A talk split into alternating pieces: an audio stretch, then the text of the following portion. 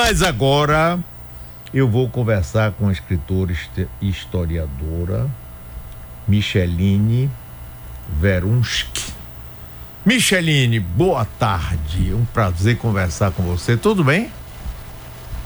Boa tarde, Mário.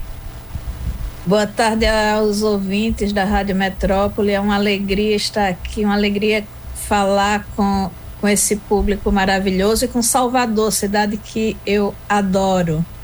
Você é pernambucana, né, Micheline? Sou pernambucana. Hum. Nascida em Recife e criada em Arco Verde, de modo que Recife é um acidente e Arco Verde é coração. Você sabe que eu conheci por acaso o Arco Verde porque uma, uma vez há muitos anos, eu sou bem velho, né? Fui com meu pai e minha mãe, que já. De carro para Recife. E me lembro que a gente passou em Arco Verde. No caminho por aqui, vai. Paulo Afonso sobe, sobe, sobe, para lá e passa por Arco Verde. Vitória de Santo Antão. Rapaz, é engraçado. Nunca mais eu fui nesse lugar, mas me lembro bem. Vamos conversar aqui sobre seus livros. Como foi que você é, começou a ser escritora? Conte aí pra gente um pouquinho. Eu comecei a escrever muito cedo. É, eu achava que havia começado a escrever com, de, com 10 anos de idade, porque essa idade ela marca um, um, um um primeiro poema. Mas é, meu pai, ali por volta de 2009, mais ou menos 2008, 2009, me mandou um caderno meu que era anterior a isso, anterior a 1982. Então eu acredito que eu comecei a escrever com oito, nove anos, mais ou menos, e é, é muito engraçado porque lendo meus diários da época, é, eu sempre acreditei que poderia ser escritora, aquela coisa da onipotência infantil, né? Uhum. De que você pode fazer o que você quiser. Então, é, há várias anotações minhas da infância, né? Em que eu já me achava uma escritora. E é, eu olhava para aqueles livros, né, na estante, olhava para os textos nos livros de português e dizia para mim mesma, né, que se eles, no caso os autores, podiam escrever, eu também podia. Então é assim que eu começo a escrever. O, o que eu me lembro de fato é esse poema, né? A minha lembrança mais forte é desse poema que eu escrevi aos 10 anos e que se chama Cura. Mas tinha esses outros textos anteriores que meu pai descobriu. Agora, Micheline, qual é a origem desse seu nome?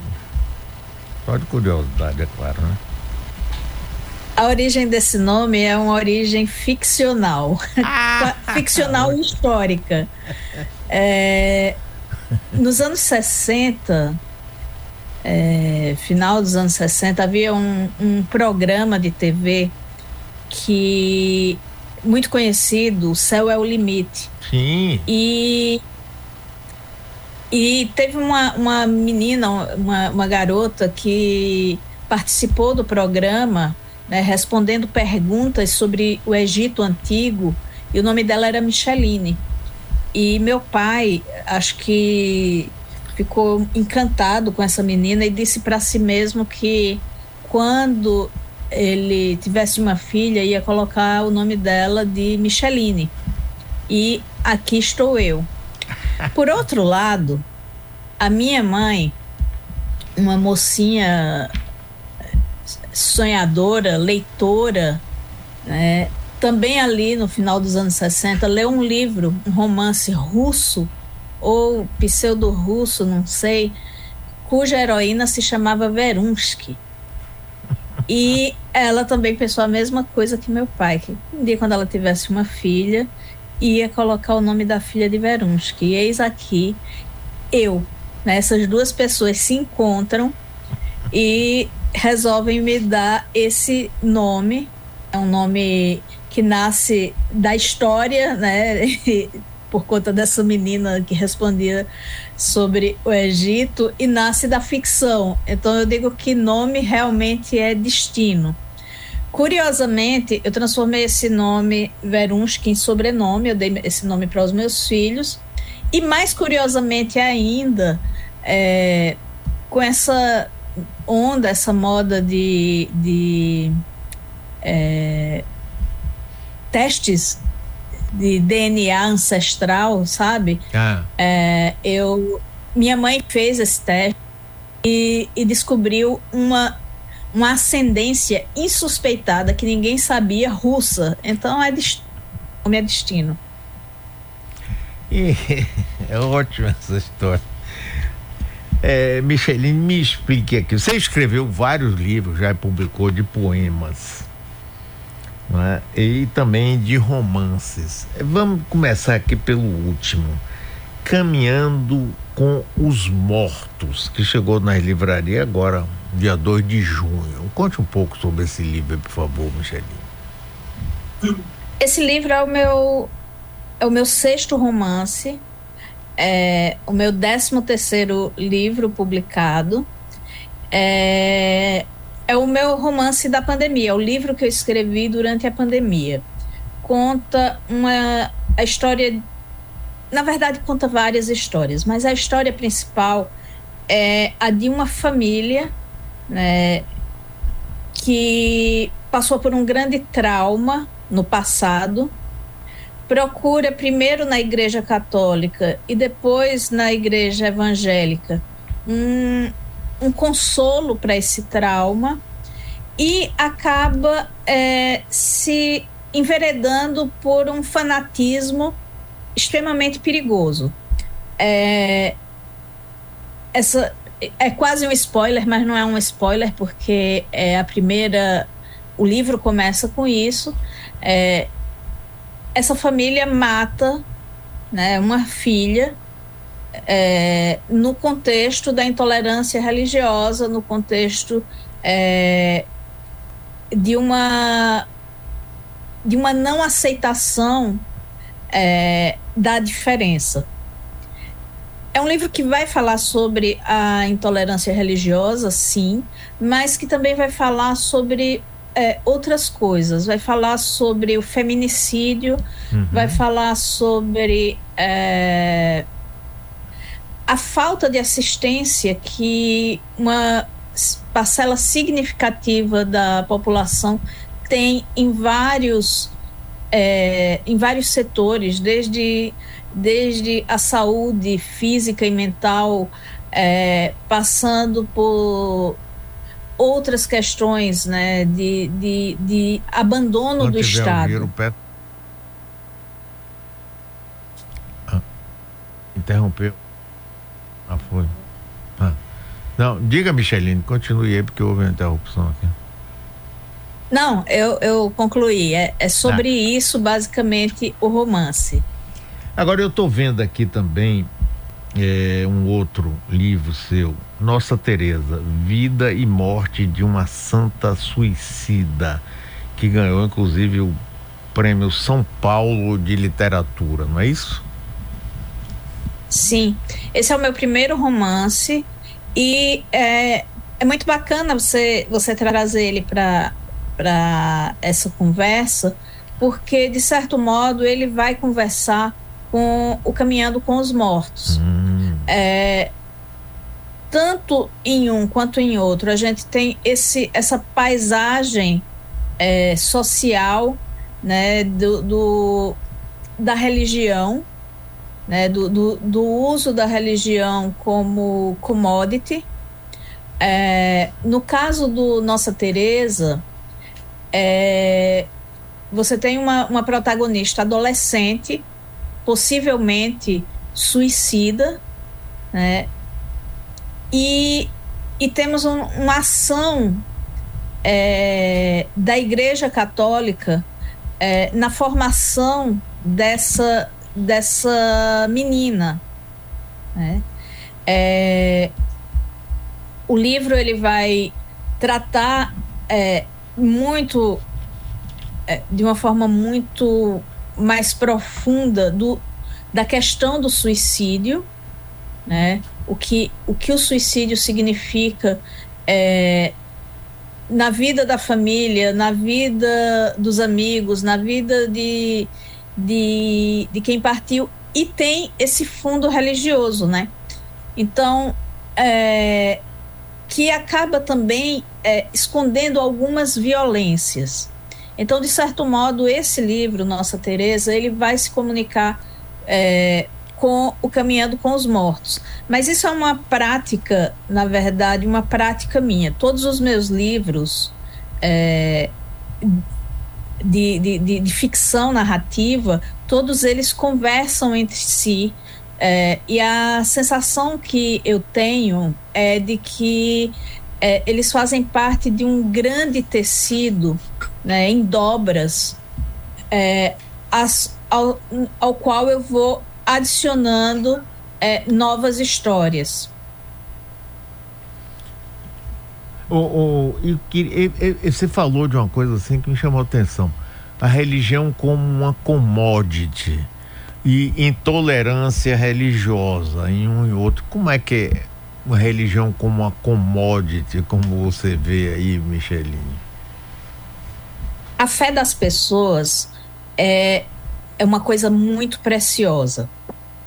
É, é, o sagrado é uma parte importantíssima da, da vida do, do ser humano. E é, o que eu trago para os meus livros é justamente quando é, essa, essa fé, esse sagrado, são levados pelas instituições a, a lugares de opressão, a lugares de exploração, é, a lugares de, é, de ganhos que não são exatamente ganhos espirituais. Quando isso acontece, a religião ela, ela sai do seu, do seu lugar, ela sai do, do, do seu uso, que deveria ser, é, em certa medida, libertador, né? E que deveria ser é, uma dimensão da vida de beleza e de alcance do sagrado, independente de que religião seja, e passa a operar é, em termos que interessam mais à dominação, à opressão, é, ao funcionamento da máquina capitalista. Se a gente pensar, por exemplo, como a Igreja Católica chega é, nos territórios é, colonizados alguns séculos atrás, a gente tem bem essa ideia de, de como é, isso, isso opera, né? Chega como uma instituição de chega como uma instituição de militar, militarizada. Né? A, a, Companhia de Jesus era uma, uma, um, uma instituição é, católico-militar, chega como é, um instrumento ideológico. Se a gente pensa nas várias igrejas evangélicas que têm atuado é, não só no Brasil como no mundo, a gente vê que é, esse esse modus operandi ele continua. Então, eu faço uma, uma diferença muito grande entre a fé das pessoas, o, a sua, o seu desejo de atingir é, a transfiguração pelo sagrado e a manipulação que algumas instituições é, fazem disso. Agora, é, é, eu, eu entendi bem, Micheline. Agora, veja o seguinte: é, para mim, é, tem esse lado né, do sagrado, mas eu acho que ele acabou sendo escanteado pela maior parte das religiões, porque a, a, o conhecimento, o fato de nós termos conhecimento da nossa morte, da nossa finitude, cria uma angústia, uma aflição, uma busca pelo sentido da vida e uma busca para a gente não parar e pensar, rapaz, eu vou sumir, eu vou desaparecer, não vai ter mais, eu não vou estar mais no mundo. Então, tem várias válvulas de escape: bebida, drogas lícitas, ilícitas, para poder superar isso, e a religião. Só que as religiões, elas acabam se transformando em instrumento de poder. Como você mostrou aí, por exemplo, a colonização, só para a gente ficar na espanhola por enquanto, a miséria que fez no México, por exemplo, no Peru, onde tinha civilizações avançadíssimas em relação à Europa, destruíram tudo com a, a, a tentativa de dizer o único caminho para uma vida eterna, o único caminho para Deus é através da Igreja Católica Apostólica Romana. Aí a gente sabe que não é isso.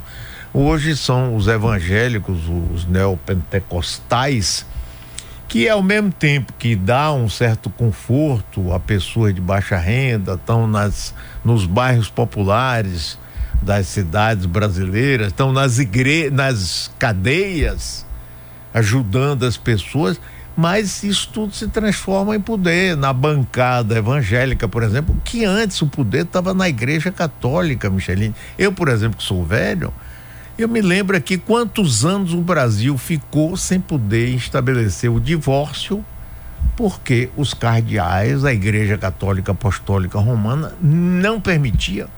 Não permitia. Hoje são os evangélicos que jogam com a bancada deles no sentido de pressionar os governos e todos eles, de qualquer, de esquerda ou de direita, têm que ir lá e fazer mesuras por causa dos votos que eles representam então, eu, eu, não sei onde entra o sagrado nisso aí, Michelin, porque para mim ficou tudo negócio.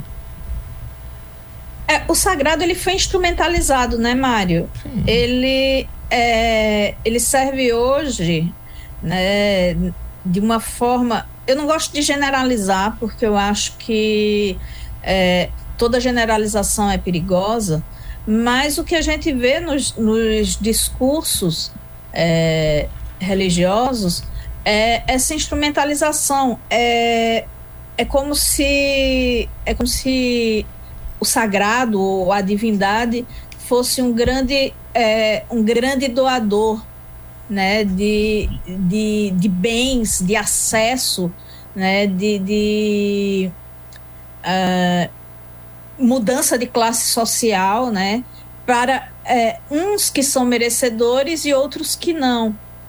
Então, é, concordo com você.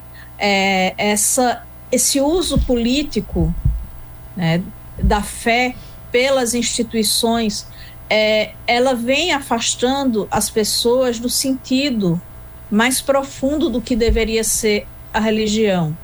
E a gente vê de forma assustadora discursos de ódio sendo pregados nos púlpitos. É. Né? Onde, onde o sagrado está nisso tudo é a grande questão. Pois é, pois é. Aí as pessoas falam tanto em Cristo se esquecem das palavras de Cristo, não é? Porque na realidade Cristo fez, ele judeu e modificou, introduziu uma nova visão do relacionamento das pessoas, né? acabar com aquela lei de olho por olho, dente por dente, do amor, etc. Mas isso aí já foi. E o nome dele é usado em vão muito. Agora, Micheline, você eh, não está pensando em vir lançar nenhum livro seu aqui na Bahia, não? Ah, eu quero, eu quero, adoro, adoro Salvador. É, espero que me convidem em breve, né? Porque tenho grandes amigos e muitos leitores na Bahia. É, é um lugar ao qual eu sempre, depois que eu fui a primeira vez, não deixei mais de ir. Então, olhe, eu, quem, quem inclusive me passou o seu contato todo foi o, o professor é, Valdomiro José Santos Filho, grande filósofo, professor de filosofia, que escreveu um livro maravilhoso, Os Dias. E eu espero, vou Sim. conversar com ele aí para ver se a gente articula, porque eu gostaria muito que você viesse aqui, inclusive no estúdio, a gente conversasse mais longamente, destrinchasse mais a sua obra, que é fantástica. Muito obrigado, parabéns, viu? Obrigado mesmo por você participar aqui conosco, Michelinho. Eu agradeço, Mário. Eu agradeço também ao Valdomiro. É, esse livro dele, Os Dias, é um livro maravilhoso. É, eu, eu li ainda no, no original, recomendo fortemente e fico aguardando. Salvador, me espere. tá certo, Micheline. Um abraço para você. Muito obrigado, viu?